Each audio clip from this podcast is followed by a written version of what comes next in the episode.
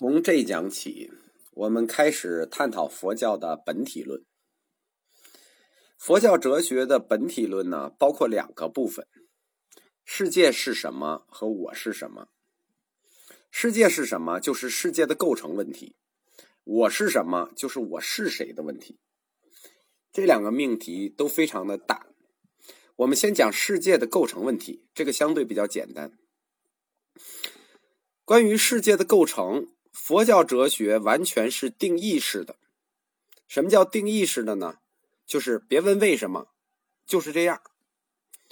从某种角度上说，它跟基督教创世说的出发点虽然不一样，但是结论是一致的。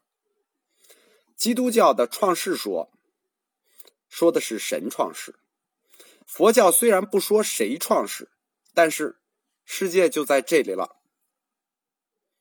佛教哲学，它回避了创世的原点问题，直接把世界的结构定义清楚了。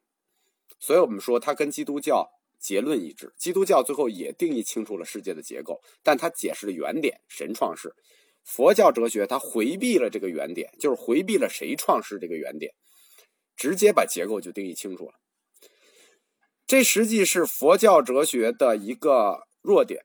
或者说，作为宗教学来说，佛教的一个弱点，因为你作为宗教，你不正面去回答创世问题怎么行呢？这其实就是后来西方宗教学者一直去攻击佛教，否认它是一个宗教的原因。那么，这个世界到底为什么是这样呢？佛教哲学家没有说，高僧们说了，但是。用的都是非常简单的，就是共业所感，就回答了。但是问个为什么，就是问佛教世界为什么，是特别重要的。对其他宗教来说，世界的创始这么重要的问题，在佛教哲学里却不重要，甚至不值得讨论。难道我们不该问个为什么吗？答案是佛陀本人。佛陀他是有一种悲天悯人的情怀，他创立佛教的全部目的都是人，他是为了人，并且也只为了人才创立的佛教。所以大家一定要记住，佛教哲学的原则是人本主义，它的关注点是人，出发点、终结点都是人。佛是由人来修的，业是由人来造的，只有人在佛教的世界里才是最重要的。所以，关于世界的起点是什么，佛教哲学觉得那不重要，不值得讨论。所谓世界，不过就是人认识的虚幻。只要你能看清人的认识，你就看清了世界。因此，佛教哲学家。对这个世界的构成，他没有下更多的功夫，其中有很多漏洞，在经书上也有很多漏洞，他们也没有刻意的去补，就刻意的非要把这个漏洞补圆，没有。对于西方哲学家对佛教的责难呢，东方哲学家从来不认为这是缺陷，恰恰认为这是人性的光辉。这其实也是近代太虚大师提出来人间佛教的出发点。我本人也是认同这个观点的。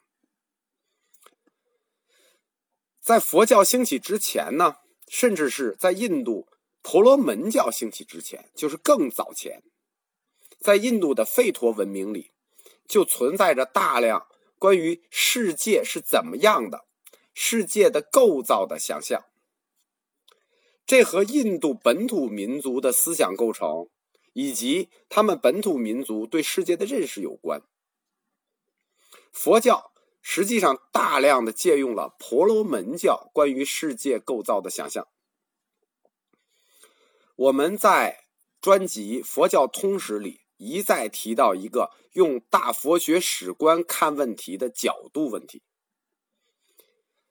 我们要考虑到佛教在兴起的时候，印度当时婆罗门教的环境、沙门思潮的环境，以及它的历史背景和它的现实环境，所以佛教关于世界的构造，去向婆罗门教妥协，以争取更多的信众和争取更多的生存空间，这是在情理之中的，对吧？当时不光是有婆罗门教。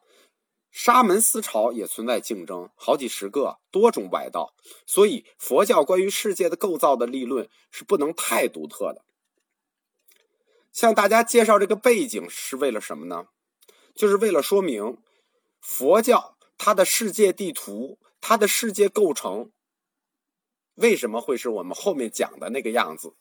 所以就不要追问我细节了，我也不知道，就是这么定义的。首先。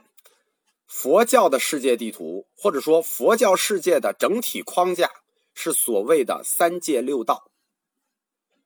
在三界六道里呢，地理构成叫三界，生物构成叫六道，或者说有情构成叫六道，地理构成叫三界。所谓的三界，是指欲界、色界、无色界。在介绍三界之前，我们先得不厌其烦的再明确一次，不然大家会有一个概念的混淆，就是三界的概念问题。因为在许多东方宗教里都是有三界的概念的，不光是佛教，婆罗门教也好，道教也好，拜火教也好，都有三界。但是他们的三界划分是不一致的啊，就是佛教是指欲界、色界、无色界，其他宗教不是这么分的。它也是三界，所以它们的功能也不一致。我们这里提到的欲界、色界、无色界，特指的是佛教三界。在我们中国，特别容易把这个三界跟道教三界搞混。道教三界是什么呢？是天界、地界、人界，就是天地人三界。所以《西游记》里说孙悟空不在三界内，是指不在道教的三界内，不在天地人三界里头。好了，我们现在来返回来，给大家介绍佛教三界中跟我们关系最大、也最好理解、最丰富多彩、引人入胜的欲界。下一讲我们就讲欲界。